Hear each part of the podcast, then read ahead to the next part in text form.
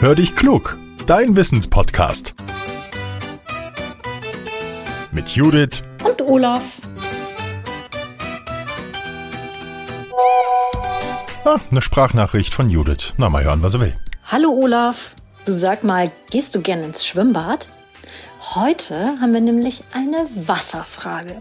Die kommt von einem Jungen. Komm, wir hören mal rein. Ich heiße Karl. Ich bin sieben Jahre alt. Warum eigentlich ist meine Wasser leichter als an Land?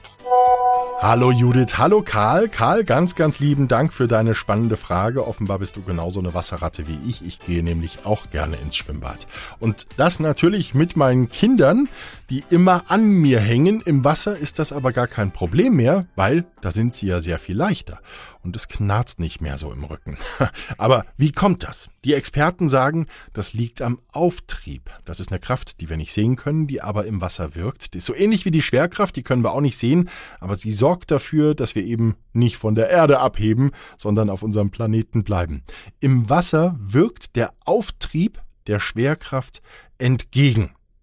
Das Wasser wird zum einen von der Schwerkraft auf der Erde gehalten, zum anderen aber wirkt es auf Gegenstände oder Körper genau gegensätzlich, es drückt nach oben. Und wie stark dieser Auftrieb wirkt, das hängt von der Menge an Wasser ab, die ein Gegenstand oder ein Körper verdrängt. Wenn ein Kind beispielsweise 35 Kilogramm wiegt, dann werden auch ungefähr 35 Kilogramm verdrängt. Und dieses Gewicht stößt von unten an die Schwerkraft und drückt den Jungen oder das Mädchen dann nach oben. Können wir im Wasser jemanden sehr leicht anheben, dann ist es damit draußen an der Luft ganz schnell wieder vorbei, dann wirkt die Schwerkraft voll und ganz. Für mich heißt das immer, die Kinder, bevor ich aus dem Wasser rausgehe, wieder auf den Boden setzen. Liebe Hörerinnen und Hörer, in der kommenden Woche beantworten wir wieder eine spannende Frage. Wenn ihr auch mal hier im Podcast sein wollt, dann nehmt bitte eine Sprachmemo auf und verratet uns, was euch interessiert. Die Nachricht schickt ihr an hallo at podcast-factory.de. Teilt unseren Podcast gerne auch, wenn er euch gefällt. Das hilft hilft uns, werden wir noch ein bisschen bekannter. Und folgt uns gerne auch auf Instagram. Jetzt sage ich Tschüss und bis zum nächsten Mal. Euer Olaf.